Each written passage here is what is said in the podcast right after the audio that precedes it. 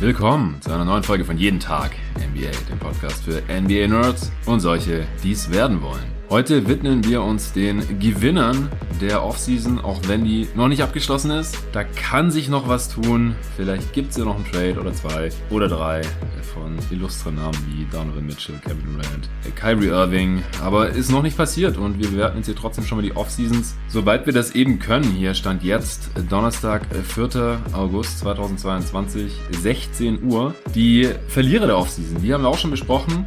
Pod kam am Dienstagabend, allerdings nur für die Supporter von Jeden Tag NBA, die schon auf steadyhq.com slash jeden Tag NBA diesen Podcast monatlich unterstützen. Also falls ihr darauf sowie insgesamt 100 Supporter-Folgen, seit ich das äh, letzten Oktober eingeführt habe, habt, dann Geht gerne auf steadyhq.com slash jeden Tag NBA und werdet Mitglied, werdet Supporter. Und da gibt es auch eine Neuigkeit, da könnt ihr bald auch die Supporter-Folgen über Spotify hören. Wenn ihr schon über Spotify hört, dann müsst ihr euch nicht mehr irgendwie einen neuen Podcast-Player zulegen oder so, um die Supporter-Folgen äh, zu hören. Heute geht es um die Gewinner der Offseason. Nicht unbedingt die besten Offseason. Also zumindest bei den Verlierern war es so, da haben wir Teams drin gehabt, die jetzt selber gar nicht so viel dafür konnten, dass sie diese Offseason verloren haben. Zum Beispiel die Charlotte Hornets können nichts dafür, dass sich ihr Spieler Miles Bridges äh, beschissen verhalten hat und verhaftet wurde und jetzt eventuell in den Knast wandert. Äh, trotzdem haben wir sie natürlich bei den Verlierern äh, drin gehabt und jetzt gucken wir mal, wie es bei den Gewinnern aussieht. Auch da gibt es verschiedenste Bewertungskriterien und das werde ich jetzt gleich wieder mit dem Luca Cella besprechen. Hey Luca. Hi Jonathan. Wie viele Teams hast du heute hier drin bei den Gewinnern?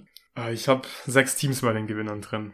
Und wie bist du da vorgegangen? Äh, bei den Gewinnern fand ich es ein bisschen schwieriger, weil ich finde, es hatten viele Teams einfach eine richtig gute Offseason, wo ich mich frage, was hätten sie besser machen können und eigentlich zum, zum Schluss gekommen, dass man nicht viel hätte besser machen können, aber viele von diesen Teams sind halt schon gute Teams und konnten halt einfach generell nicht so viel machen, sondern es waren einfach kleinere Moves, die mir aber sehr, sehr gut gefallen haben. Hm. Die habe ich dann trotzdem halt zu den Gewinnern rein, mit, also mit reingenommen, weil wenn sich halt sehr gute Teams auch nur ein bisschen verbessern, dann kann das halt schon ähm, großen Impact haben in den Playoffs am Ende und deswegen habe ich die halt hier mit reingenommen und dann vor allem halt äh, Teams, die die einfach in der Offseason sich für eine gewisse Richtung entschieden haben und ich, wenn ich diese Richtung halt als richtig äh, empfinde, dann habe ich das hier halt auch sehr, sehr positiv gewichtet und die gehören für mich hier auch rein. Und das hat dann eine sechs Teams ergeben? Ja. Okay, also ich habe mir zehn Teams genauer angeschaut. Da fand ich es einfach solide, gut bis sehr gut, was die gemacht haben. Müssen auch nicht alle zehn Teams im Detail vielleicht besprechen, äh, aber auch in meinen Top 6, Top 7 gibt's verschiedenste Teams. Contender, die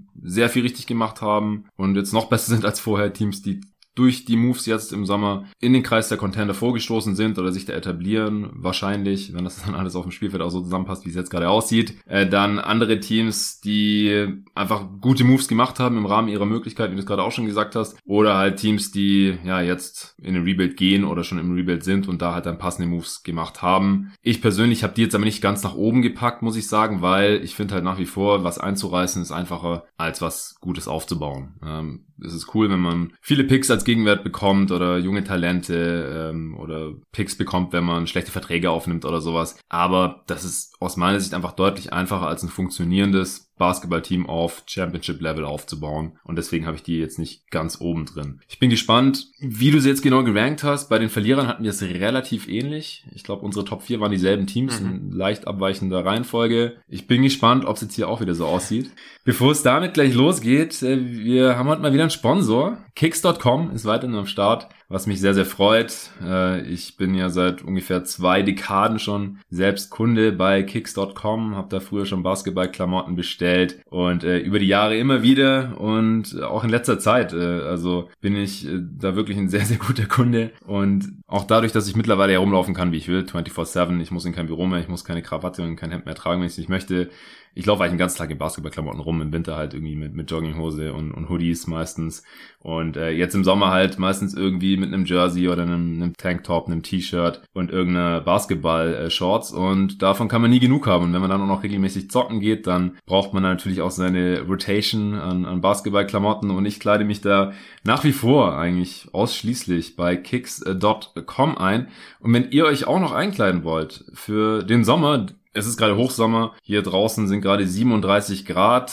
Hier drin, wo wir jetzt sitzen, sind vielleicht 10 Grad weniger oder sowas. Das ist noch ganz angenehm. Aber wir haben erst Anfang August. Der August wird voraussichtlich erstmal warm bleiben. Auch im September äh, kann man ja in Deutschland oft noch schönes Wetter genießen. Und wenn ihr dazu noch ein bisschen euch einkleiden wollt, dann äh, könnt ihr das sehr, sehr gerne tun. Zum einen gibt's gerade immer noch den Summer Sale bei kicks.com und da sind hunderte von Artikeln, wahrscheinlich tausende insgesamt, bis zu 50 Prozent reduziert. Alleine, wenn man jetzt hier Sale by Brands auswählt und zum Beispiel auf Jordan Brand geht, 477 Artikel von Jordan Brand sind gerade reduziert auf Kicks, von Nike 582. Ich glaube, da wird jeder irgendwie fündig. Man kann natürlich auch nach Kategorien äh, filtern, T-Shirts, Shorts, Hoodies, äh, Crewnecks, Basketball Performance Shoes gibt's auch 85 an der Zahl, die gerade reduziert sind hier. Oder Herrenschuhe 424 insgesamt. Also schaut da einfach ganz gerne mal vorbei. Und wenn ihr was kaufen wollt, was noch nicht reduziert ist, dann bekommt ihr trotzdem 10% darauf mit meinem Rabattcode. Ihr hört richtig, ich habe jetzt auch meinen eigenen Rabattcode hier bekommen für jeden Tag NBA. Da müsst ihr einfach beim Checkout, wenn ihr bezahlt, jeden minus Tag minus 10 eingeben. Mit einem großen J, einem großen T, der Rest ist klein und 10 als Ziffer 1-0. Jeden minus Tag minus 10 für 10% Rabatt auf noch nicht reduzierte Produkte. Und da droppen ja auch immer wieder sehr, sehr frische neue Styles auf kicks.com. Den Link findet ihr wie immer in der Beschreibung dieses Podcasts und jetzt natürlich auch den Rabattcode exklusiv für euch Hörer von Jeden Tag NBA.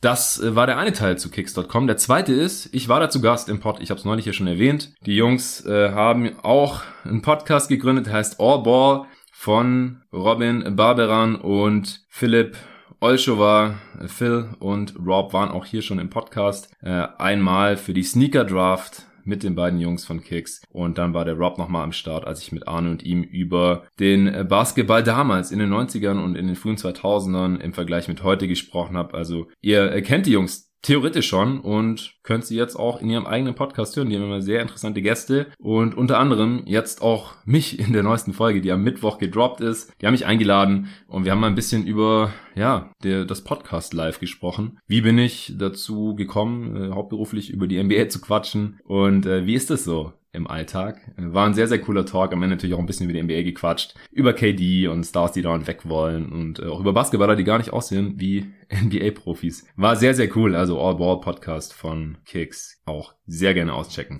Ja, aber jetzt kommen wir zu den Gewinnern dieser Offseason. Luca, ich lasse dir den Vortritt. Mhm. Welches Team würdest du hier Stand jetzt ganz nach oben stellen? Ganz oben habe ich äh, die Utah Jazz und die 76ers. Also geteilter erster Platz oder? Geteilter erster Platz, genau. Also okay. Also ich stimme dir, ich stimme dir auf jeden Fall zu. Es ist viel leichter ein Team einzureißen, Picks zu bekommen. Und klar, es ist immer cool, viele First-Round-Picks zu haben. Die Frage ist ja, was macht man mit diesen First-Round-Picks?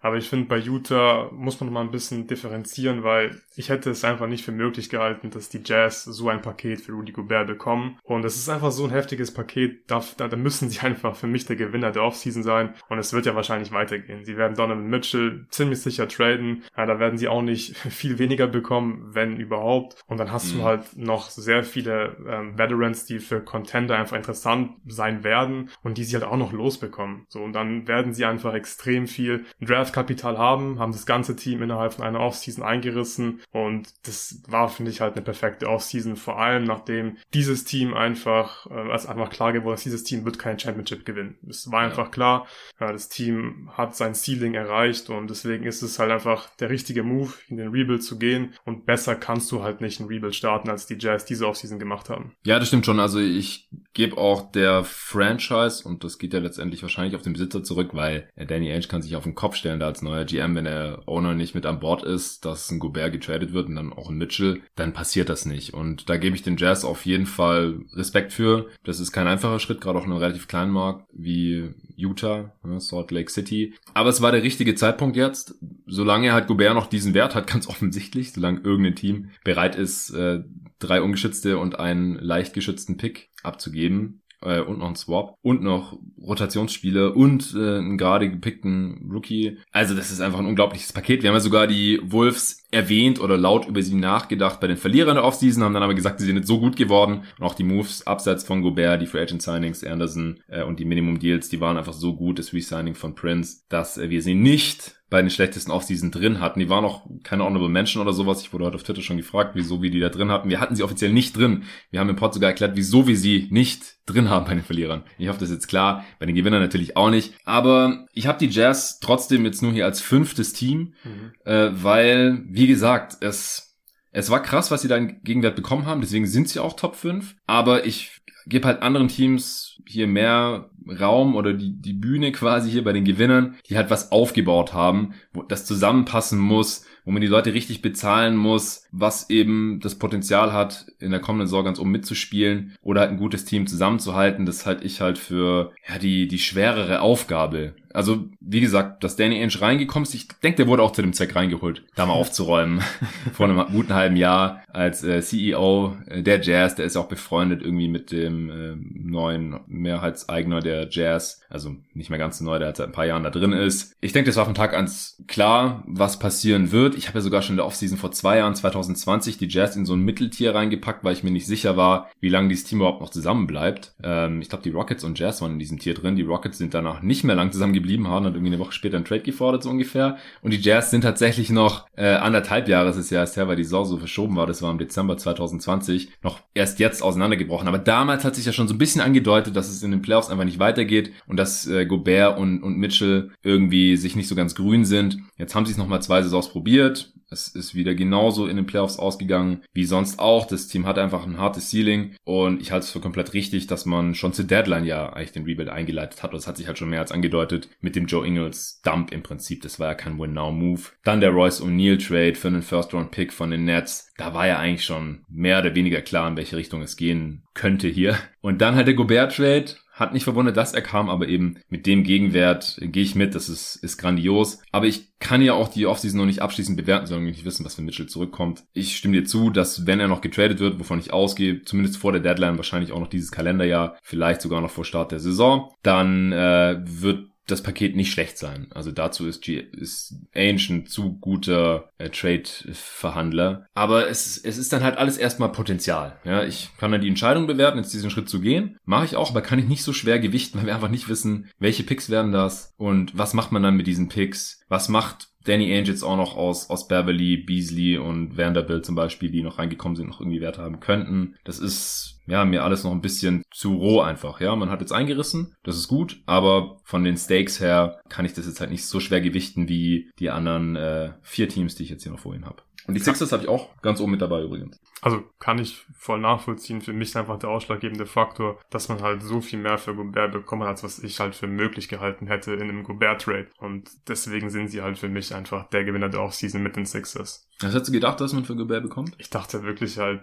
wenn es gut läuft, kriegst du halt Expiring Deals, wenn du irgendwie rebuilden willst. Ähm, und zwei First-Round-Picks oder halt ein First-Round-Pick und ein Talent, sowas in die Richtung. Mhm. Aber vier First-Round-Picks, ein Swap, Vanderbilt, der sogar interessant sein könnte für die Jazz. Der, der passt da so rein in die Timeline vielleicht sogar. Beasley und Beverly, die haben beide, die haben beide Trade-Value, die werden sie definitiv losbekommen und die, und die werden dafür einen Gegenwert bekommen für diese zwei Spieler. Und das ist einfach, das ist einfach viel, viel mehr, als ich erwartet hätte. Ja, ja, der Gegenwert für Royce O'Neill war auch stark. Der, genau, sollten wir auch erwähnen, ja. Und das äh, Fontecchio-Signing, das gilt ja auch als gut. Ich kann noch nichts zu ihm sagen. Äh, undrafted Rookie, aber ansonsten haben sie jetzt dem noch keine Spiele reingeholt oder irgendwas, was man jetzt konstruktiv äh, sehen kann. Also es war einfach soweit, Ainge hat hinbekommen, es umzusetzen und, und wie gesagt, es, es war auf jeden Fall auch wichtig, das jetzt zu tun und nicht nochmal irgendwie nochmal in die Saison gehen mit dem alten Kern und dann irgendwie zur Deadline realisieren, ja fuck, wir sollten das jetzt endlich mal hier durchziehen. Oder wenn, wenn Mitchell dann öffentlich stunk macht oder irgendwie sowas. Oder Gobert öffentlich stunk macht, weil dann sinkt ja auch immer direkt der Trade-Wert. Das war jetzt hier nicht der Fall. Äh, ja gut, kommen wir von mir zu den Sixers. Ich habe die auf zwei. Mhm. Ich habe die Celtics auf eins, aber das nimmt sich wahrscheinlich nicht so viel. Mhm. Kannst du noch mal kurz erklären, was die Sixers gemacht haben, warum dir das so gut gefällt? Ja, das waren eigentlich keine splashy Signings, so an sich. Man hat Tucker verpflichtet, man hat Daniel House verpflichtet, man hat für die Anthony Melton getradet, aber die Art und Weise, wie man das gemacht und dass man das überhaupt hinbekommen hat, vor allem diese zwei Signings von Tucker und House überhaupt machen zu können, das, das war einfach perfekt. So, wir haben uns in der Mock-Off-Season ja auch gefragt, wird James Harden die Player Option nicht ziehen, damit die Sixers finanziell einfach mehr Flexibilität haben und er hat es nicht gemacht. Er hat auf, ähm, er hat auf 12 Millionen Dollar verzichtet und nur deswegen konnten die Sixers Tucker und House verpflichten. Nur deswegen hatten sie eben genug Spielraum, dass sie die, dass sie die Non-Taxpayer Mid-Level Exception und die Biannual Exception benutzen konnten. Wie in der Mock-Off-Season, by the way. Genau, ja. Und ich wollte ja sogar Tucker verpflichten. Da warst du der Sixers genau. GM und ich war der Agent Ja. von Harden unter anderem und Tucker. Ja, hat leider nicht geklappt bei uns in der Mock-Off-Season, aber in echt hat's geklappt und das sind einfach, finde ich, perfekte Signings für die Sixers, weil du bist defensiv definitiv einfach besser und das war halt ein großes Problem. Letzte Saison, die Perimeter Defense war einfach zu schlecht. Jetzt hast du zwei gute Verteidiger. Ähm, House und Tucker, das sind okay Shooter, also House finde ich wirklich solide. Tucker, klar, ist steht halt in der Corner und trifft gerade so genug seiner Dreier. Mhm. Aber da mache ich mir keine Sorgen offensiv und defensiv ist einfach ein riesen Upgrade.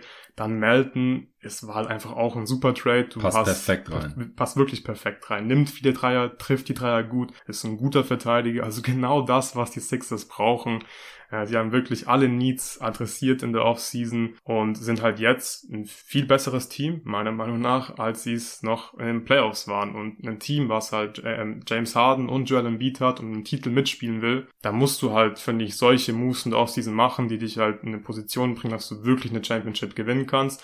Ich fand das unrealistisch letzte Saison, weil es war klar, die sind einfach nicht tief genug. Es fehlt einfach an Defense, auch ein bisschen an Shooting und das haben sie alles adressiert in der Offseason. Ich glaube, wenn sie fit bleiben, klar ist auch ein bisschen die Frage, wie fit kommt James Harden generell in die Saison? Ist er wieder spritziger oder ist er halt der James Harden, den wir in den Playoffs gesehen haben? Aber wenn er halt so ein bisschen äh, fitter reinkommt, dann glaube ich, können die Sixers durch diese Moves halt wirklich um Titel mitspielen. Und das sind halt dann, dann, dann, dann muss man diese Transactions, finde ich, einfach so schwer und positiv gewichten. Und die Sixers gehören hier, finde ich, ganz klar einfach an die Spitze dieser Liste. Ja, ich habe denen auch eine Eins gegeben, genauso wie den Celtics. Das Ding ist halt, ich glaube, dass keiner von diesen einzelnen Spielern jetzt einen riesigen Impact haben kann. Also da müsste Tucker einfach nochmal eine richtig krasse Saison hinlegen. Oder House oder Melton halt eine Saison, wie sie noch nie gespielt haben. Traue ich Tucker schon nochmal zu, dass er nochmal auf dem Niveau der letzten Saison, wo er extrem stark war, vor allem in den Playoffs von äh, Trey Young bis äh, Jason Tatum eigentlich alles verteidigt hat und natürlich auch ständig immer geswitcht ist, dieses System auch erstmal möglich gemacht hat. Zu einem großen Grad haben wir ja auch schon drüber gesprochen, als wir über die Heat neulich gesprochen haben, dass sie jetzt halt ohne ihn nicht mehr so spielen können. Weswegen wir die Heat ja auch bei den Verlierern mit drin hatten. Aber die Celtics, die haben halt in einem, in einem Deal den besten Spieler von allen, wenn man sich die ganzen Additionen der Sixers und Celtics anschaut, bekommen, finde ich, in Merton Brockton. Das ist schon der wahrscheinlich beste Spieler der kommenden Saison. Er ist oft verletzt. Ja, wenn er jetzt viel ausfällt, dann kann es sein, dass er vom Gesamtimpact vielleicht nicht an, an den Tucker rankommt. Aber so vom Potenzial her glaube ich schon. Und er wird nicht mal Starter sein. Also die holen hier einen relativ krassen Dude rein, so ein Borderline All-Star und setzen ihn einfach auf die Bank neben Derek White. Also das ist einfach eine Verbesserung auf einem sehr hohen Niveau schon. Die waren ja schon in den Finals. Mitfavorit auf den Titel schon, wären sie schon gewesen. Und jetzt mit Brockton sind sie einfach noch, noch mal besser geworden. Und dann haben sie sich noch Danilo Gallinari reingeholt nach seinem Buyout. Nee, sein Vertrag musste garantiert werden für den Deal. Und dann wurde er von den Spurs rausgekauft. Rausgekauft, genau. Und deswegen zum Minimum dann äh, zu den Celtics Nee, es war gekommen. nicht das Minimum, es war die Taxpayer mit Level Exception. Ah, hat er sogar die Taxpayer bekommen. Ja. Ja. es ist auf jeden Fall ein Spieler, der auch von der Bank kommen wird, der wahrscheinlich gar nicht so super viele Minuten sieht, aber dieses Team, die Celtics waren nicht besonders tief in den Playoffs, was auch ein Problem war. Deswegen sind ja auch Tatum und Brown am Ende so auf dem Zahnfleisch gegangen, vor allem Tatum, weil die so viele Minuten spielen mussten, weil da kam einfach nichts von der Bank. Und jetzt haben sie halt so einen Veteran, großen Forward drin, den sie mal reinschmeißen können für 10, 15 Minuten, gerade wenn bei Grant Williams nichts geht oder wenn in der Regular Season wieder irgendwer verletzt sein sollte mal. Das ist ist einfach schon eine ziemliche Luxusrotation jetzt, wie ich finde. Und deswegen habe ich sie jetzt im Ranking nochmal vor die Sixers gepackt, auch wenn ich Mhm. beiden eine Eins gegeben habe. Sie sind jetzt noch tiefer, haben mehr Playmaking auch noch durch Brockton, ähm, ohne jetzt irgendwie an Defense oder Shooting eingebüßt Mhm. zu haben. Es sei denn, Gallo muss dann auf einmal ganz viel spielen. Aber davon gehe ich halt nicht aus, weil der Frontcourt ist tief genug. Also die Sixers haben von mir eine 1 bekommen, Boston hat eine 1 minus bekommen. Oh. Die sind hier für mich auch klar einer der Gewinner der Offseason, aber ich finde, dass die Moves von Philly einfach wirklich deutlich wichtiger waren für die Sixers, damit sie halt wirklich im Titel mitspielen können, als jetzt die Moves von den Celtics, weil bei Brockton ist halt zum einen klar, er ist einfach verletzungsanfällig und man kann halt nicht damit rechnen, dass er dass er jetzt die ganze Saison spielt. Und das ist, denke ich, halt schon dann ein großer Faktor. Aber seine Rolle wird ja kleiner. Genau. Minutenlast wird kleiner. Ja, aber genau deswegen finde ich halt die Offseason des Sixers besser, weil Tucker wird halt ziemlich sicher einfach eine richtig große Rolle haben. Der wird extrem wichtig sein, einfach mit seiner Defense. Und bei Brockton halte ich es halt für nicht unwahrscheinlich, dass er vielleicht gar nicht in der Closing Lineup ist. Und deswegen gewichte ich halt dieses mhm. oder diesen, diesen, diesen Trade einfach nicht so sehr, äh, obwohl es natürlich ein super Trade war. Du hast, du hast nichts abgegeben, was wichtig für dich war, um jetzt Spiele zu gewinnen. Und du bekommst mit Brockton jemanden rein, der dich halt wirklich besser machen kann. Und du warst halt schon sehr, sehr nah an dem Titel dran. Diese Aber das, Saison. das legst du ihn ja irgendwie negativ aus. Nein, nein, äh, nicht Dass es schon so gut war, dass Brockton jetzt halt bei ihnen nicht startet, weil sie halt noch bessere Starter haben. Oder denkst du halt wirklich, dass Tucker in der nee, nächsten Saison den also, größeren Impact haben der wird? Der wird, glaube ich, für die Six wird er den größeren Impact haben, weil sie brauchen sein Skillset halt hm. viel mehr als jetzt die Celtics Skillset von Brockton. Plus, ich rechne nicht damit, dass Brockton die ganze Saison fit sein wird. Und ja, dann ist halt für mich Tucker plus House plus Melton einfach noch ein Stück besser und relevanter, vor allem für den, für den Erfolg des Sixers als jetzt Brockton und Gallinari, weil Gallinari, der wird halt ziemlich sicher einfach in keine große Rolle spielen in den Playoffs. Vor allem in den Finals dieses Jahr zum Beispiel hätte der einfach nicht gespielt, glaube ich. Und die, die, die Celtics, die sind nicht super tief gewesen, aber die sind schon tiefer gewesen als die Sixers halt. Und deswegen gefallen mir einfach die Moves der Sixers noch ein bisschen besser und sie sind einfach noch relevanter. Ja, bei den Celtics hat es einfach auf einem etwas höheren Niveau stattgefunden, aber ja. wenn sie halt diese Moves nicht gemacht hätten, dann hätten die Sixers jetzt vielleicht gleich gezogen, so von der Kaderqualität her. Und klar, bei den Sixers muss man auch dazu sagen, Harden muss fitter zurückkommen, als es zuletzt war, muss fit bleiben und Embiid muss in den Playoffs natürlich auch gesund bleiben, weil sonst bringt das alles nichts. Wenn ein Tucker und ein Haus und Merton können nichts reißen oder irgendwie mehr reißen, als die Sixers letzte Saison geschafft haben, wenn Embiid wieder verletzt sein sollte oder so. Das ist klar. Das ist hier der, der große Disclaimer. Ja, ich kann es nachvollziehen. Also ich, ich sehe es halt im Endeffekt ungefähr gleichwertig an. Es die Startpunkte der beiden Franchises waren halt nicht auf Augenhöhe und deswegen war es im Endeffekt relevanter für die Sixers. Das kann man schon so gewichten, wie du es getan hast. Keine Frage. Und wir sind uns ja einig, dass sie zu den besten Offseasons gehören. Und vielleicht ist es den Hörern jetzt auch schon aufgefallen, es gab jetzt einfach nicht so die splashy Moves in dieser Offseason. Es gab keine Star-Signings oder Superstar-Trades bis jetzt, wodurch sich Teams äh, irgendwie direkt drei Tiers nach oben katapultiert haben und ganz klar irgendwie die beste Offseason hatten und hier genannt werden müssen, sondern es waren jetzt hier schon ja Moves für Rollenspieler, für Backups äh, oder halt du hast die Jazz mit drin, die halt ihr äh, gut, sehr gutes Regular Season Team und mittleres Playoff Team hier eingerissen haben und das äh, sind jetzt irgendwie deine Top 3 äh, der Gewinner oder hast du noch ein anderes Team in deinen Top 3? Ähm, nee, ich habe die Sixers und die Jazz im Prinzip in einem Tier und dann ja. habe ich jetzt gleich drei Teams mit der gleichen Note und dazu gehört halt schon Boston. Okay, also ich habe die äh, Celtics und Sixers ganz oben und jetzt kommt ein Team, von dem es mich fast wundern würde, wenn du es auch so weit oben hättest. Ist vielleicht ein bisschen unterm Radar. Mhm. Aber ich halte es für so massiv wichtig für die New Orleans Pelicans, dass Zion diese Extension unterschrieben hat. Dass ich für mich ganz klar zu den Gewinnern dieser Offseason gehören. Mhm, äh, und dann auch noch mit, also inklusive Fitnessklausel, sozusagen. Ja. Also, äh, hätte ich ja fast nicht für möglich gehalten. Ich habe sie am Pod ja gefordert, irgendwie, dass sie sagen, ey, du kriegst die Extension, äh, Full Max Deal, wenn du in Top Shape, äh, mit wenig Körperfettanteil und äh, einfach total athletisch, so wie am College zuletzt bei Duke oder vor der Rookie-Saison ins Training Camp kommst, und dann kriegst du diesen Deal halt Ende September, Anfang Oktober. Sie haben es jetzt andersrum gemacht. Er ist ja anscheinend schon relativ fit, hat zumindest den Anschein. Äh, und sie haben ihm die Extension schon im Juli gegeben. Aber haben es halt daran gebunden, dass er fit bleiben muss. Und zwar mit dieser witzigen Formel, dass sein äh, Körpergewicht in Pfund plus Körperfettanteil in Prozent zusammen in Summe nicht über 295 hinausgehen darf. Also zum Beispiel, er äh, darf 285 Pfund wiegen, was glaube ich auch sein gelistetes NBA-Gewicht war oder beim Combine, oder nee, beim Combine war glaube ich dabei. Auf jeden Fall ist es sein offizielles Gewicht gewesen, 285 Pfund. Wenn er da noch 10% Körperfettanteil hat, was für einen NBA-Spieler relativ viel ist, dann geht's gerade noch. Aber wenn er schwerer wird, dürfen es nur Muskeln sein, dann muss nämlich sein Körperfettanteil runter. Oder wenn er leichter wird, dann darf er ein bisschen mehr Körperfettanteil haben. Also ich ich weiß nicht, ob ich es jetzt genauso gemacht hätte. Aber ich finde es schon mal gut, dass da irgendwas in diesem Vertrag drin ist, dass wenn er total außer Form kommt, dass er dann halt nicht sein gesamtes Gehalt bekommt, dass er dann nicht das Maximalgehalt bekommt. Und dass er jetzt halt langfristig ans Team gebunden ist. Er hat jetzt fünf Jahre noch einen Vertrag in New Orleans. Gut, wir wissen, das heißt nicht, dass er noch fünf Jahre da spielen wird, aber er kann jetzt nicht next Offseason einfach irgendwo anders äh, unterschreiben und dann irgendwie die Pelicans so unter Druck setzen, zu sagen, ich will nicht für euch spielen, matcht auf gar keinen Fall oder ähm, dann ein Sign and Trade oder dass er fürs Qualifying untersch Offer unterschreibt. Das stand ja auch im Raum. Da gab es ja so viel Spekulation und es wurde sich der Mund fusselig geredet. Ah, Zion, ihm fällt's nicht in New Orleans, der hat keinen Bock, der will weg, so früh wie es geht und der unterschreibt fürs Qualifying Offer und dann kann er unrestricted 2024 in New York unterschreiben oder so. ist jetzt alles vom Tisch. Und wenn man irgendwas auf diese Gerüchte gegeben hat oder sich irgendwie vorstellen konnte, dass Zion weg sein könnte, dann muss man die Pelicans ja fast schon ganz hier oben haben jetzt, weil sie das jetzt einfach verhindert haben und er wird erstmal bleiben. Und was ich auch persönlich wichtig finde, er hat in der Pressekonferenz in die Kamera gesagt, dass er New Orleans mag und dass es alles Bullshit war. Er will bleiben und ihm gefällt's da und er will da zocken und er hat Bock und hat die Extension unterschrieben. Deswegen gehören sie für mich auf jeden Fall zu den Gewinnern der Offseason. Ja, das ist ein Riesenerfolg, dass man, dass er ja jetzt diese Extension unterschrieben hat. Ähm, ich glaube, wenn wir keine Noten jetzt vergeben hätten, nicht in der Vorbereitung zumindest für uns, dann hätte ich sie wahrscheinlich irgendwie auch drin gehabt bei den Gewinnern. Sie haben einfach ansonsten nicht so viel gemacht, deswegen ist jetzt die Note halt nicht besonders gut. Die hatten halt auch schon 14 Verträge Genau, also es gab, auch, es gab auch nicht viel zu tun. Da ist ein Dan jetzt gedraftet, finde ich auch gut. Ja,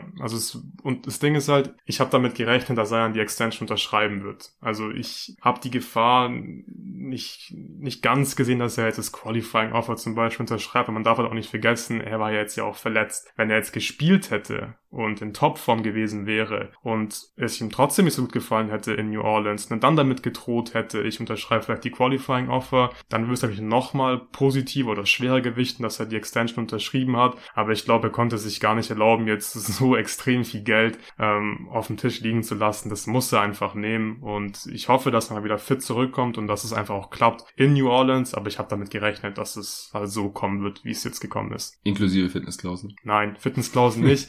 da ist halt auch die Frage, das haben die, glaube ich, im Dankerspot auch besprochen, wie wird es überhaupt umgesetzt? Muss er sich jetzt, muss er sich jetzt jeden Monat wiegen? Muss er sich vor der Saison wiegen?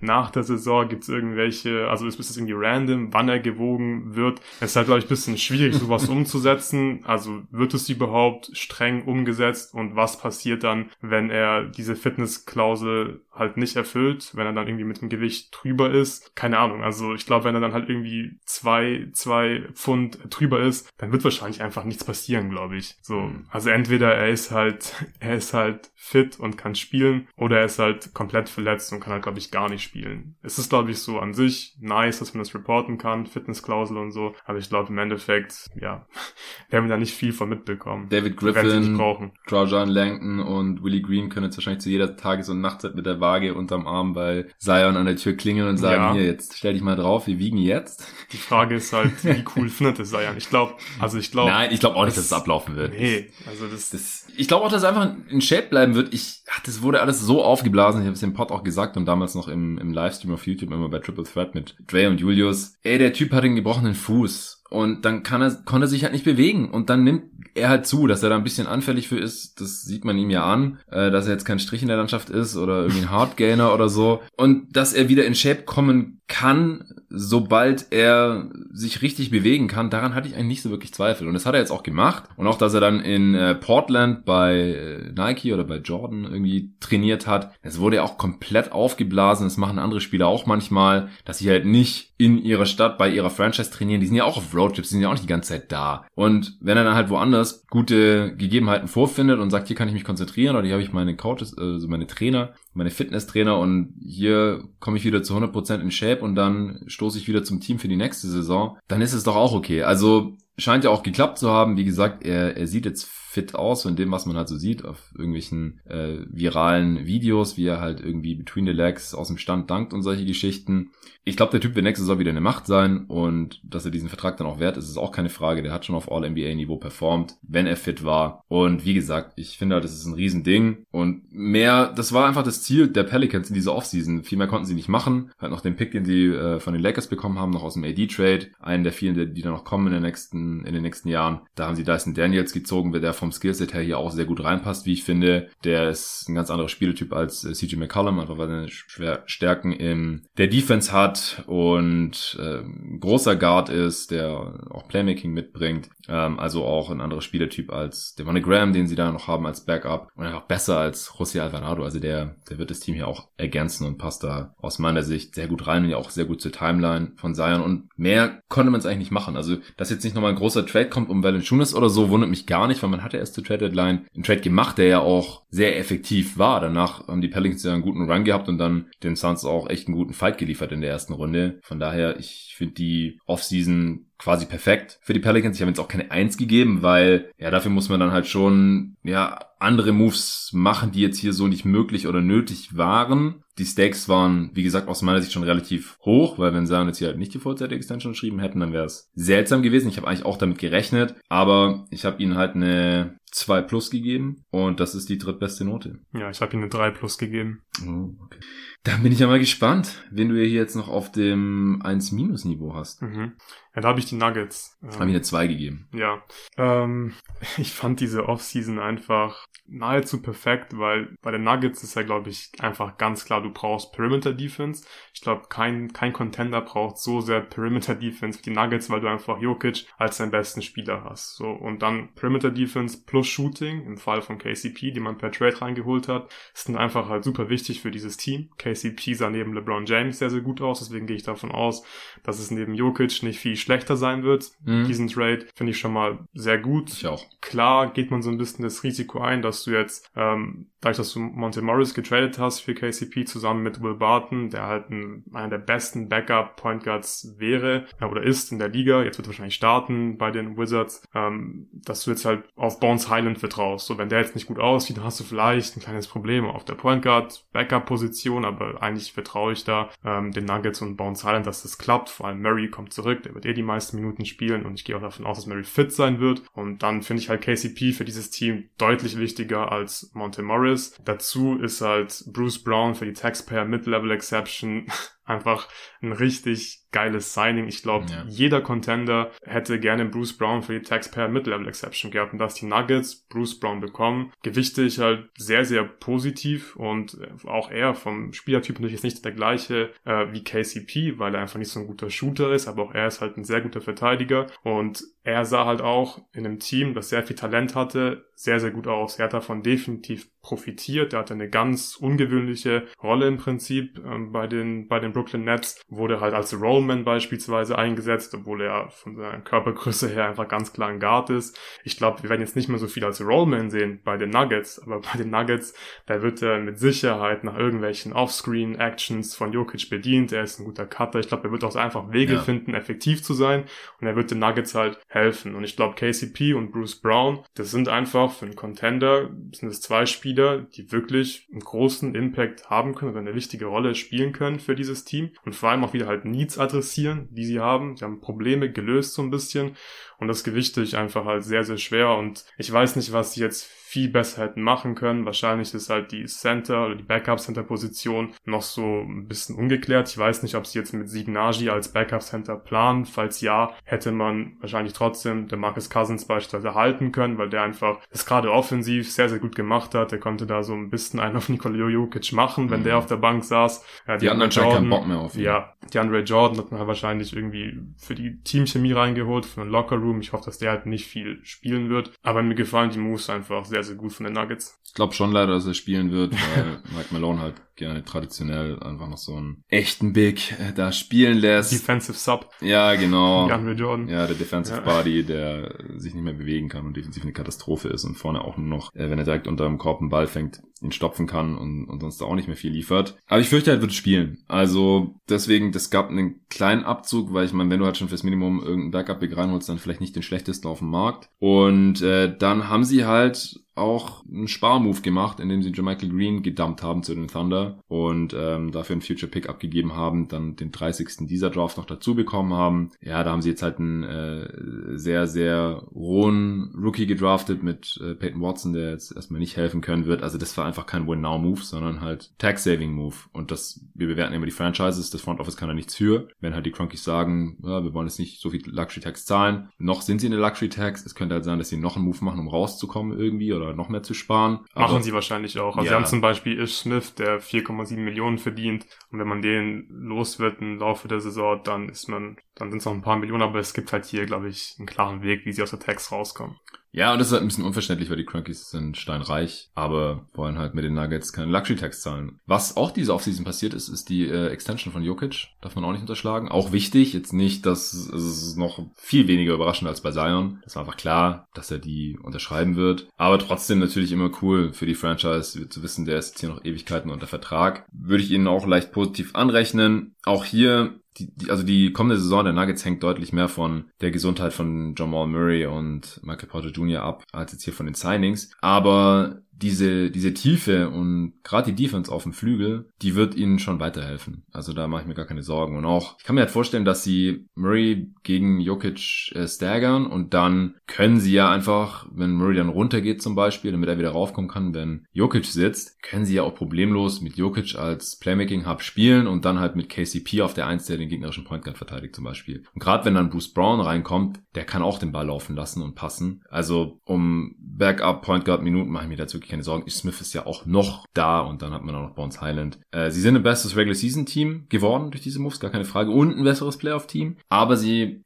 können wahrscheinlich diesen Schritt zum Contender gar nicht wirklich machen, solange sie nicht halt einen ganz, ganz krassen Help Defender haben, neben Nikola Jokic, meiner Meinung nach. Also da können die Nuggets so an sich jetzt nichts dafür, dass sie jetzt halt keinen Move äh, für Anthony Davis oder Giannis oder Draymond Green einfach so ein Level Defender machen können, weil so jemand einfach nicht auf dem Markt ist. Also die Sixers würde ich jetzt dazu den Contendern zählen, die Celtics sowieso, die Nuggets halt nach wie vor nicht, auch wenn sie im Rahmen ihrer Möglichkeiten das Maximum rausgeholt haben, was die Additionen angeht. Wie gesagt, ich habe ihnen noch leicht negativ angerechnet, dass sie einen Spieler wie äh, Michael Green hier gedumpt haben aus finanziellen Gründen. Deswegen bei mir jetzt nur eine 2. Ja, also ich, ich kann es nachvollziehen gerade dieser Aspekt mit den, dass man halt jemanden dumpt. Ähm, ich muss noch mal ein bisschen korrigieren, also ich habe mich gerade eben verschaut, es war, wie viel Platz noch unter dem Apron haben. Mm. Die Nuggets sind jetzt 11 Millionen in der Tax und es ist natürlich scheiße, dass du jemanden wie Michael Green, der dir weiterhelfen kann, dumpst und das muss man den Nuggets irgendwie auch negativ anheften, aber sie kommen wahrscheinlich nicht komplett raus aus der Tax dieses Jahr. Also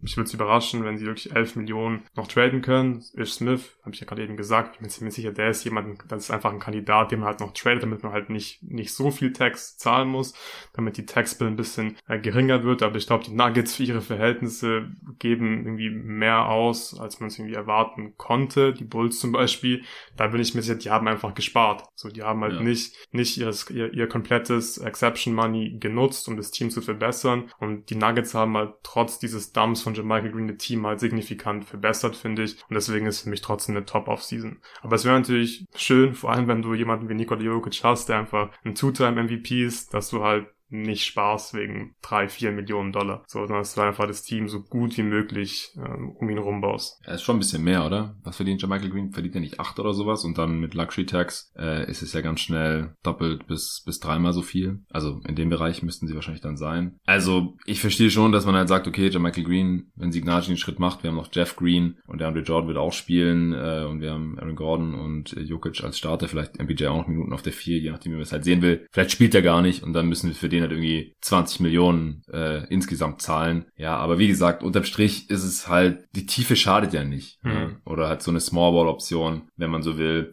Jokic hat auch mal gesagt, dass er extrem gerne mit Michael Green zusammenspielt, dass einer seiner Lieblingsspieler ist und dass der, wenn es nach ihm geht, dafür immer spielen kann und so. Und jetzt ist er halt weg.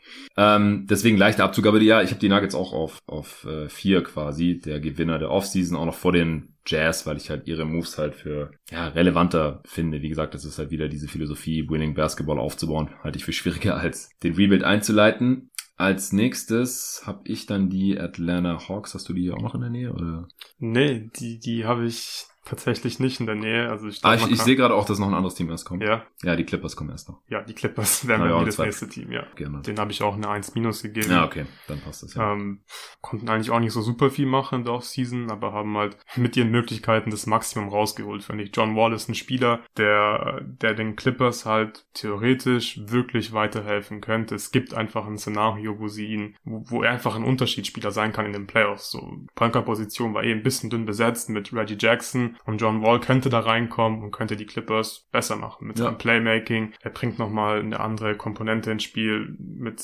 mit seinem Spielstil einfach. Er spielt schnell, er kann, er kann pushen in Transition. Ich habe auch äh, heute im Zug nochmal nachgeschaut, als ich hierher gefahren bin. Die Clippers waren in der letzten Saison, wo Kawhi und Paul George gemeinsam gespielt haben, glaube ich, 25. in Transition Frequency. Mhm. Ist jetzt kein Qualitätsmerkmal, wenn man jetzt oft in Transition spielt, aber ich glaube, es ist einfach gut, einen Spieler zu haben im Kader, der einfach in der Vergangenheit gerne gepusht hat und dann hast du einfach nochmal äh, eine Waffe vielleicht. Vielleicht kannst du dein Spielstil ein bisschen anpassen. Ja. Die Clippers waren auch waren vor drei Jahren, glaube ich, äh, vor allem sehr, sehr effizient in Transition. Es könnte einfach ganz gut passen und könnte halt einfach ein Upgrade sein gegenüber Reggie Jackson und den hast du halt für die Taxpayer mit Level Exception bekommen. Dass die Clippers halt einfach in der Lage sind, diesen Kader einfach ständig abzugraden, äh, ist halt einfach, ist einfach top. Also ich finde genau so musst du erarbeiten, ist klar, nicht jeder hat Steve Ballmer, aber sie, sie hören einfach nicht auf, diesen Kader zu optimieren. Trade Deadline war schon geil ähm, und jetzt die Offseason, ich weiß nicht, was sie besser hätten machen können. Ja, genau, also sie haben halt nicht so viel machen können, aber auch hier im, im Rahmen ihrer Möglichkeiten haben sie schon äh, das, das Maximum gemacht. Sie haben sich halt im Prinzip für John Wall und damit gegen Isaiah Hartenstein entschieden, weil sie hatten halt nur Non-Bird Rights und haben den äh, zu den Knicks ziehen lassen. Müssen wir halt mal schauen, wie das funktioniert. Sie haben jetzt aktuell im Prinzip nur noch Subats als echten mhm. Big im Kader. Ja, Moses Brown hat, glaube ich, einen ungarantierten Vertrag, also einen Camp-Deal jetzt bekommen, aber würde mich wundern, wenn der Minuten sieht. Das heißt, die können dann eigentlich nur noch Smallball spielen, wenn Subats sitzt oder äh, sollte er mal verletzt sein. Und das kann funktionieren, aber ist dann halt schon relativ eindimensional, äh, gerade defensiv oder wenn man dann halt mal gegen die Embiids, äh, Jokic äh, dieser Welt ran muss, dann dann kann es äh, spannend werden. Äh, vor allem in den Playoffs dann. Ich glaube, Clippers Nuggets wäre dann schon ein sehr, sehr interessantes Matchup, mhm.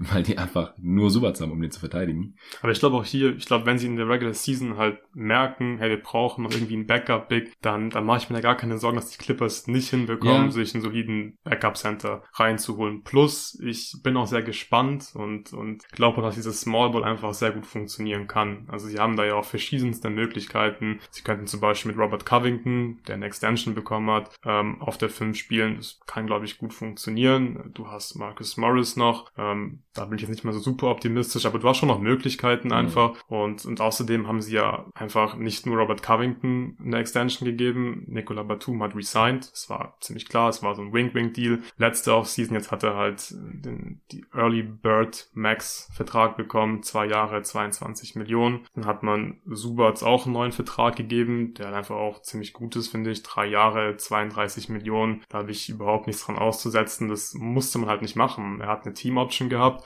Er hätte weniger Geld verdient mhm. diese Saison, hat die Team Option nicht gezogen, damit man ihn einfach langfristig an sich bindet. Und Geld spielt hier einfach keine Rolle bei den Clippers. Amir Coffee wurde auch noch resigned, so den, den brauchen sie halt einfach nicht. Der sah ganz gut aus teilweise, finde ich, letzte Saison, als Paul George dann auch verletzt war. Und auch der bekommt halt drei Jahre, elf Millionen. Also man ist einfach super tief. Man hat immer noch halt auch Möglichkeiten, vielleicht einen Trade zu machen. Also du hast die Salaries und sie machen ja auch ständig Moves. Und ich glaube, die Clippers sind einfach in einer sehr, sehr guten Position. Ja, also ich halte es auch komplett für richtig, dass wenn man äh, jetzt erstmal ein Spielertyp sich nicht reinholt und sich das halt offen lässt, ob man dann im Zweifel noch jemanden signed, dann ja, Backup Big. Das äh, sehe ich schon auch so. Also so was ich, ein Hassan, Whiteside, White Howard, Level Dude, die liegen jetzt halt gerade auf der Straße rum sozusagen.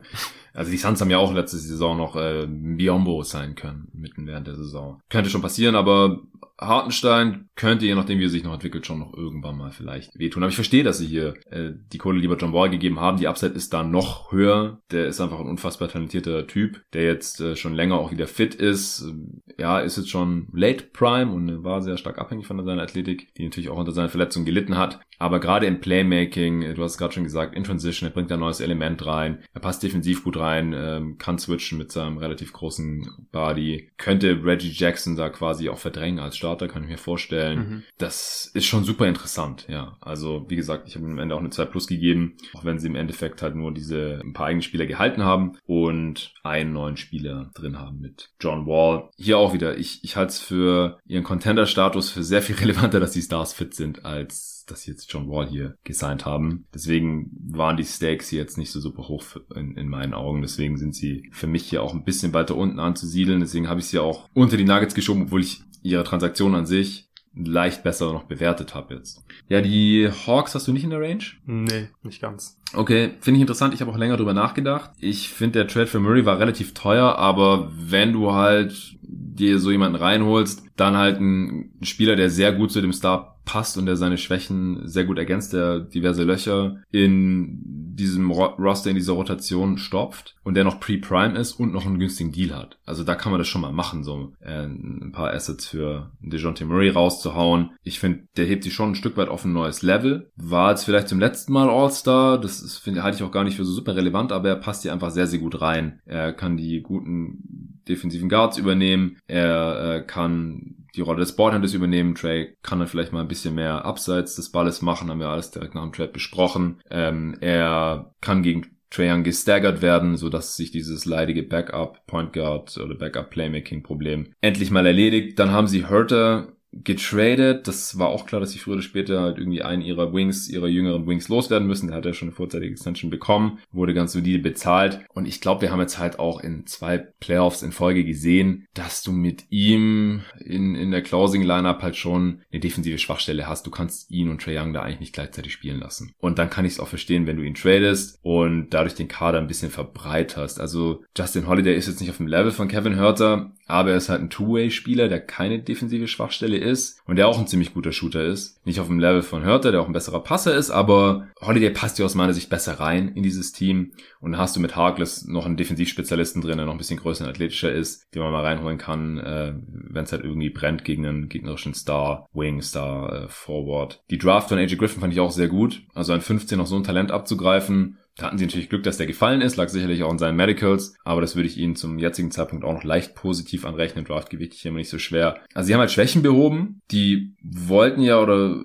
Travis Schlenk hatte ja auch davor im Interview öffentlich gesagt, die müssen was verändern. Das hat er in der letzten Offseason verpasst. Er hat sich blenden lassen von den Eastern Conference Finals. Und das haben sie jetzt endlich getan. Und wie gesagt, Kevin Hurt hat aus meiner Sicht hier nicht so gut reingepasst. Haben noch einen äh, Pick der Kings mit abgestaubt. Die kann man immer ganz gut gebrauchen. Und deswegen habe ich ihnen letztendlich auch eine 2 gegeben. Ja, ich sehe die Offseason halt einfach leicht positiv. Du hast es ganz gut schon zusammengefasst. Ähm, rein sportlich sind wir uns ja auch einig, haben wir schon ein paar Mal drüber gesprochen. DeJounte Murray passt meiner Meinung nach gut rein. Er behebt Schwächen. Offensiv sollte es kein Problem sein. Die Hawks werden wahrscheinlich ziemlich safe Top 5 in der Offense sein, besser in der Defense sein durch das Murray, durch den Murray Trade. Und das ist einfach halt wichtig. Die haben sich verbessert. Hörte, klar, gerade durch DeJounte Murray, dann brauchst du ihn halt nicht mehr so sehr.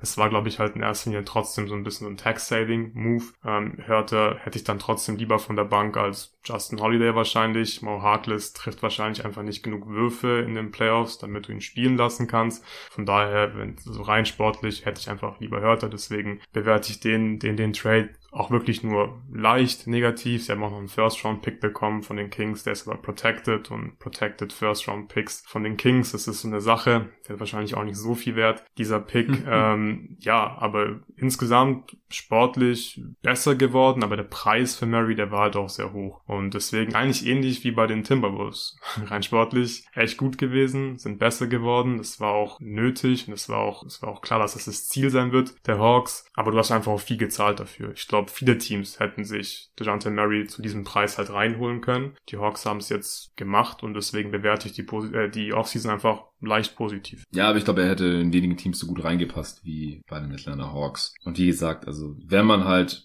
mehrere Firsts abgibt, dann halt für einen äh, Pre-Prime, in Anführungsstrichen All-Star, von mir aus nennen wir ihn Borderline All-Star, der halt meinen Superstar, den ich schon im Kader habe, nahezu perfekt ergänzt. Also ich weiß nicht, was, was könnte man sich denn als Co-Star oder Ergänzungsspieler im Backcourt für Trae Young besseres vorstellen? Halt noch jemanden, der irgendwie einen geilen Dreier hat, aber dann sprichst du halt gleich über einen Spieler, den niemand traden würde oder den du halt überhaupt nicht bezahlen kannst in einem Trade. Von daher war das schon sehr nah am Optimum dran. Und er passt halt auch sehr gut zur Timeline. Und das ist nicht wie bei Gobert und Edwards, die zehn Jahre auseinander sind oder sowas, sondern wie gesagt, ich, ich finde den Trade einfach gut. Unterm Strich, auch wenn er teuer war, aber das, um dieses Ziel zu erreichen, kann man diesen Preis aus meiner Sicht halt auch zahlen. Die Hawks sind für mich jetzt halt ein besseres Regular Season Team und ein besseres Playoff Team. Die sind besser als vorher und deswegen sind für mich die Stakes hier halt auch relativ hoch und ja, Hörte ist im Vakuum vielleicht schon ein besserer Spieler, aber wie gesagt, in diesem Team, du musst ihn halt mit Trae Young zusammen spielen lassen und das kannst du dir eigentlich nicht leisten. Deswegen finde ich Justin Holiday vielleicht sogar den besseren Fit oder halt Harkless, je nachdem, wer da gerade verteidigt werden muss. Harkless ist eher kein Playoff-Spieler, stimme ich dir zu. Justin Holiday ist gut genug als Shooter normalerweise und dann kriegst du halt noch den, den Pick. Und wenn die Kings ja, vielleicht kommen die jetzt ja mal irgendwie gerade so in die Playoffs mhm. und dann kriegen die Hawks halt sofort diesen Pick. Also ja, ich, ich finde den Trade unterm Strich halt äh, eher gut und dann sparen sie halt noch Geld dafür. Aber ich bin mir nicht mal sicher, ob sie, ob das jetzt hier die treibende Motivation war hinter diesem Trade. Also ja, ich sehe die Offseason der Rocks ein bisschen besser als du, deswegen habe ich sie. Ich glaube, du hast mich auch ein bisschen überzeugt. Oh, also, oh. Also, Gerade auch mit diesem, mit diesem Punkt, hey, in der Regular Season dadurch besser und in der Postseason muss man wahrscheinlich noch mal ein bisschen positiver gewichten und wir sind uns ja einig, dass Murray, dass Murray den Hawks einfach hilft. Also mir gefällt der sportliche Fit ja. Wahrscheinlich habe ich einfach eine zu schlechte Note gegeben. Also es, es ist schon gut gewesen, was sie gemacht haben in der Offseason. Wahrscheinlich korrigiere ich da auch auf eine 2 minus. Sehr schön. Dann darfst du mal noch dein. Hast du noch ein Team? Ich habe die Spurs noch drin. Ah ja. Ich habe ja. die San Antonio Spurs noch drin, weil das Murray-Paket gefällt mir halt aus Spurs Sicht ziemlich gut. Ähm, einfach so im Vakuum, ja, ist Murray halt für mich kein All-Star, also halt eher ein Fringe All-Star und ich glaube in den meisten Teams ist es halt auch schwierig mit ihm irgendwie als seine zweite, dritte Option wirklich richtig gut zu sein. Bei Atlanta ist es einfach ein bisschen anders, weil du Trey Young hast und Trey Young eh den Ball die ganze Zeit in der Hand hat. Und das wird jetzt wahrscheinlich ein bisschen anders sein, aber das ist dann glaube ich eine gute Mischung und es ist dann für Murray und Trey Young ähm, einfach ein guter Fit, aber für die Spurs ist es einfach ein richtig guter Gegenwert bekommst drei First-Round-Picks. Kannst du noch mal sagen, welche das waren? Ja, also sie bekommen einen Protected Charlotte 2023 First-Round-Pick, der ist mehrere Jahre protected, wird dann halt irgendwie, wird dann halt ein Late First-Round-Pick wahrscheinlich. Äh, 2025 Atlanta unprotected, 2027 Atlanta unprotected und 2026 ein Swap-Right mit Atlanta. Finde ich einfach einen sehr guten Gegenwert für DeJounte Murray und was halt noch viel wichtiger ist, ist halt, finde ich einfach die goldrichtige Entscheidung Entscheidung, jetzt einen harten Rebuild zu gehen. Also ich glaube, es wäre wirklich einfach eine schlechte Entscheidung gewesen, wenn man jetzt Dungeon Murray behalten hätte, weil ja. mit ihm als besten Spieler, wo kommst du da hin? Ins Playen halt wahrscheinlich wieder. Und da willst du halt nicht sein. Du willst nicht im Mittelmaß gefangen sein. Und jetzt ähm, ist er weg. Sie haben einen guten Gegenwert. Sie werden jetzt extrem schlecht sein nächste Saison, weil DeJounte Murray ist natürlich ein guter Basketballspieler und sorgt dafür, dass die Spurs ein paar Spiele mehr gewinnen, als sie eigentlich tun sollten. Ja. Jetzt können sie wirklich tanken stecken. Und dazu kommt halt noch, dass sie Calvin Johnson ähm, eine Extension gegeben haben, die mir einfach sehr gut gefällt. Vier mhm. Jahre, 74 Millionen für, für, für jemanden, der einfach ein guter Verteidiger ist, ein guter Shooter ist, darüber haben wir schon gesprochen, hat das Volumen hochgeschraubt und die Quote ist besser geworden. Ähm, und so ein Spielertyp willst du einfach haben. Und selbst wenn er sich einfach jetzt nicht mehr wirklich weiterentwickelt, ist er das eigentlich schon wert, meiner Meinung nach. Ja. Und der und Deal ist declining. Genau, genau. und er hat einfach noch Potenzial, diesen Deal halt äh, out zu performen. Das könnte ich mir wirklich sehr gut vorstellen, dass, dass er ziemlich bald einfach ähm, schon mehr wert ist, als ja. was er dann von den Spurs bekommt. Die Kleining hast du gerade eben schon erwähnt. Man bleibt da relativ flexibel. Äh, finanziell, man kann auch diese Offseason immer noch Bad Salaries aufnehmen und dafür halt Assets äh, bekommen und selbst wenn man es nicht macht, dann, dann hat man immer noch Cap Space nächste so Man hat dann den Cap Space bislang halt noch nicht genutzt. Ich bin mal gespannt, ob sie es noch tun werden. Ähm, aber selbst wenn nicht, so die Flexibilität, die hat man hier gewahrt und ich finde, man hat einfach auch hier wieder alles richtig gemacht. Die Draft möchte ich nicht so richtig bewerten, bin einfach kein Draft-Experte, aber ich denke, das ist, können halt irgendwie auch solide Picks sein, aber ja. Calvin Johnson und der Mary Trade, ja, sind einfach starke Moves. Ja, stimme ich zu. Ich habe denen auch eine 2 gegeben. Äh, ich finde, es ist auch noch ein bisschen TBD, was halt noch mit diesem Cap Space passiert, weil wenn es halt noch einen größeren Trade gibt, kann es sehr gut sein, dass die irgendeinen schlechten Vertrag aufnehmen und dann ist die Offseason halt noch besser, weil dann haben sie halt irgendwas angefangen ja. mit diesem, es haben noch 30 Millionen Cap Space oder sowas. Mhm. Ja, ist halt immer so ein bisschen fader Beigeschmack in, in meinen Augen, wenn man so viel Cap Space hat, nachher rein gar nichts damit macht irgendwie. Äh, ich meine, sie haben dann auch noch die ganze Saison Zeit, um irgendwie bei einem Trade-Deadline-Deal oder so, In-Season-Trade, äh, da noch was aufzunehmen, sich das bezahlen zu lassen und zur Not wird halt die Diskrepanz zwischen dem Salary Floor und äh, dem Cap der, der, der Spurs einfach äh, an die Spieler ausgezahlt. Zwar beim Thunder letzte Saison auch so. Ja. Dann die alle eine Gehaltserhöhung bekommen.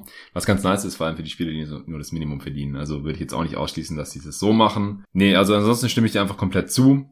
Habe ich auch nichts mehr zu ergänzen. Ich habe jetzt noch zwei Teams, äh, die ich eher noch so als Honorable Mentions drin hätte. Mhm. Und äh, zwar einmal die Cleveland Cavaliers. Ich finde, die haben einfach solide Deals gemacht. Äh, vor allem auch Garland. Garland. Garland. Äh, langfristig gebunden. Sexton nicht überbezahlt. Ja, finde ich auch gut. Ja. 40 Millionen über drei Jahre anzubieten, was er gerüchteweise bekommen hat. Finde ich okay. Mehr will ich ihm auch nicht geben. Also äh, Gold richtig hier. Äh, wundert es auch nicht, dass der Klatsch-Client sich da querstellt erstmal. Ist nicht der erste, bei dem Rich Paul diese Taktik versucht, obwohl es gar keinen Markt mehr für ihn gibt. Mit Eric Bledsoe damals auch so gelaufen. Die Suns haben ihm dann irgendwann noch äh, einen ganz guten Deal angeboten. Mal sehen, ob die Cavs es auch machen. Wenn ja, dann würde ich sie hier direkt ein bisschen abstrafen. Ich finde auch äh, die Signings von Mhm. Robin Lopez als Backup-Big zum Minimum und Raulzinho Neto als Backup-Point, solange Rubio, den sie auch wieder reingeholt haben, noch nicht zurück ist von seinem äh, Kreuzbandriss. Und wenn er dann zurück ist, ich meine, man letzte Saison ja gesehen, wie wichtig er für dieses Team war. Und ich glaube auch, dass er, er ist jetzt niemand, der von seiner Spritzigkeit und seiner Athletik lebt. Er hatte zwar, hatte auch schon mehrere Kreuzbandrisse. Ich hoffe, dass er wieder annimmt auf dem alten Niveau zocken kann. Dann ist es hier eine gelungene Offseason, zumindest mal. Ja, stimme ich dir voll zu. Hab ihm zwei Minus gegeben. Ich habe sie halt nicht zu den Gewinnern jetzt direkt mit reingenommen, ja. weil es einfach keine weltbewegenden Sachen nee, waren. Ich genau. glaube, mit der Gehalt Extension, mit der musste man einfach rechnen. Das war klar, dass es kommt. Kann man natürlich trotzdem positiv bewerten. ist gut, dass du, dass du so einen jungen All-Star ja, langfristig an dich bindest und die Signings, klar, einfach, da war nix dabei, was splashy war, aber einfach sehr sinnvolle Signings. Also gerade Robin Lopez auch wieder jemand, der da, finde ich, richtig gut reinpasst, weil du bist eh schon das Team, das, das den Ring so gut wie kein anderes Team in der Liga beschützt.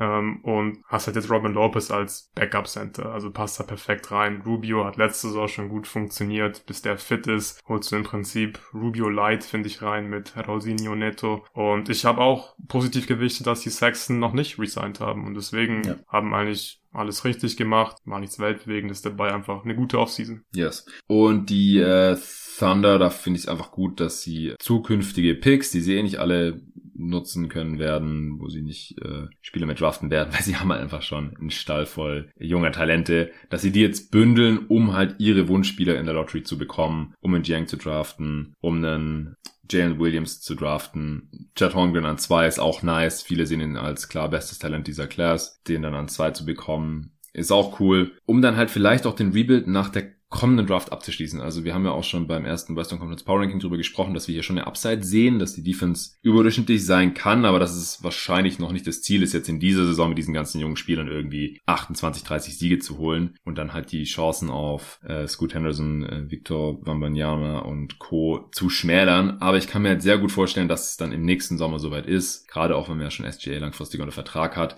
Und da war das jetzt halt schon für mich ein Move in diese Richtung, einfach Future Picks zu nehmen nehmen und in dieser Draft irgendwie hochzutraden äh, in die späte Lottery, um die äh, jungen Spieler zu bekommen, die man halt drin haben möchte. Das fand ich positiv. Mhm. Jetzt nicht krass positiv oder so, aber wollte ich hier noch erwähnt haben. Ja, kann ich nachvollziehen. Ich habe ihn halt mit drei gegeben, weil mhm. ich die Prospects jetzt nicht über- oder unterbewerten möchte. Es ja, ist halt klar. völlig nachvollziehbar, dass man konsolidiert hat und, glaube ich, drei geschützte First-Round-Picks für Jang getradet hat und wenn der halt gut aussieht, dann muss man die Offseason besser bewerten. Wenn das ist mit Jang nichts wird, dann war es wahrscheinlich kein guter Move. Kann man jetzt schon also einfach noch nicht bewerten und ich kann die Prospects nicht so gut bewerten, deswegen habe ich Gefällt der Prozess gegeben. einfach an ja. sich. Ja. ja, aber ich drei plus oder so. Also wie gesagt, super schwer zu bewerten, weil wir einfach die ja. Rookies, die Spiele jetzt damit gezogen haben, ja. nicht wirklich jetzt bewerten können. Das ich glaube, dann können wir die Rockets auch noch erwähnen. Mhm. Die haben nämlich auch drei First-Round-Picks gehabt in der Draft, auch durch den Christian Wood Trade. Da haben mhm. sie einen Pick von den Mavs bekommen. Dann haben sie nochmal ähm, einen Trade mit den Timberwolves gemacht während der Draft und haben dadurch Ty Washington bekommen. Finde ich eigentlich ganz gut. Er hat mir so in der Summer League ganz ordentlich gefallen, weil er, glaube ich, mit seinem Skillset da ganz gut reinpassen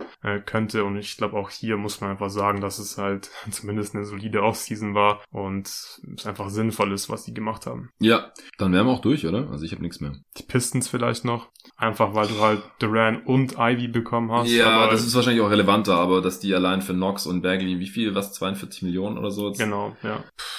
Kann ich hier dann nicht. Deswegen von der Note her definitiv nicht ganz oben mit dabei, aber ich glaube, sie könnten halt einer der Gewinner sein, wenn Duran und Ivy halt richtig gut aussehen, dann ist es wahrscheinlich gar nicht so wichtig, was Bagley für einen Vertrag hat, weil sie den weil sie jetzt den Cap Space dann eh nicht brauchen, weil es wichtiger ist eben, die jungen Spieler zu entwickeln. Die haben eh alle Rookie Contracts, aber so abgesehen von der Draft hat mir die Offseason auch nicht gut gefallen. Ich kann es nicht nachvollziehen, warum Bagley diesen Vertrag bekommen hat. Der Grand Trade war auch okay, also maximal okay. Du hast halt dann Cap Space gehabt danach durch diesen Trade oder mehr Cap Space. Hast damit aber halt nicht allzu viel gemacht, außer halt die schlechten Verträge der Knicks aufzunehmen. Das war für die Knicks aber eigentlich relativ billig. Ich glaube, da hätte man auch noch mehr dafür bekommen können. Und deswegen, wie gesagt, abgesehen von der Draft, äh, war das eher, eher nicht so gut. Aber Duran und Ivy könnten halt den größten Impact hier haben langfristig. Ja, stimme ich auch zu soweit. Okay, dann waren das jetzt die Gewinner der Offseason. Wie gesagt, die Verlierer, die haben wir in der letzten Folge besprochen. Das war eine exklusive Folge für die Supporter von jeden Tag. NBA in den kommenden Wochen ist hier auch noch einiges geplant. Vieles davon auch für jedermann und öffentlich zu hören. Als nächstes erscheint die Redraft 1997, habe ich schon aufgenommen, zusammen mit dem Hassan Mohammed haben wir die Draft von 97 nochmal neu gepickt. Hat mega Bock gemacht und ist auch relativ ausführlich geworden. Droppt am Montag, aller Voraussicht nach.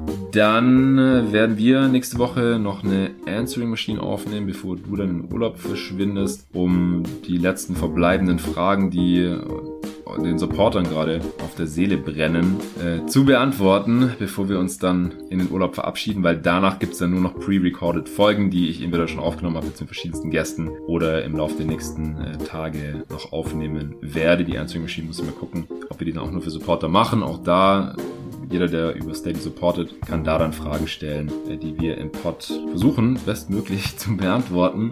Dann nehme ich heute noch auf die ja, zehn besten Spieler der Redrafts 2003 bis 2013. Die habe ich alle mit Nico aufgenommen gehabt hier für jeden Tag NBA und den hole ich mir nochmal rein. Und dann äh, werden wir da die besten Spieler ranken und noch ein bisschen über Busts in diesem äh, Zeitraum von 2003 bis 2013 sprechen. Dann äh, werde ich am Sonntag auch mit dem Nico Gorni die Top 30 Spieler enthüllen und äh, diskutieren. Dieses Mal haben wir ungefähr 20 Dudes, die mitgemacht haben hier aus der deutschen NBA Content Creator Bubble, sage ich einfach mal, die ihre Listen eingereicht haben. Deswegen haben wir da eine schöne Consensus-Liste. Die werden wir morgen dann vorbereiten und dann, äh, wie gesagt, am, am Sonntag gibt's da die Aufnahme. Die Pods äh, droppen dann erst Ende August, Anfang September, wenn ich dann im Urlaub bin. Jede Woche ein Part, wird ein riesen Spaß und dann äh, gibt's noch ein, zwei andere Formate, die ich schon aufgenommen habe oder noch aufnehmen werde, die ja dann auch droppen, teilweise öffentlich, teilweise für die Supporter. Also allen danke fürs Zuhören. Danke nochmal an Kicks fürs Sponsoren dieser Folge und bis zum nächsten Mal.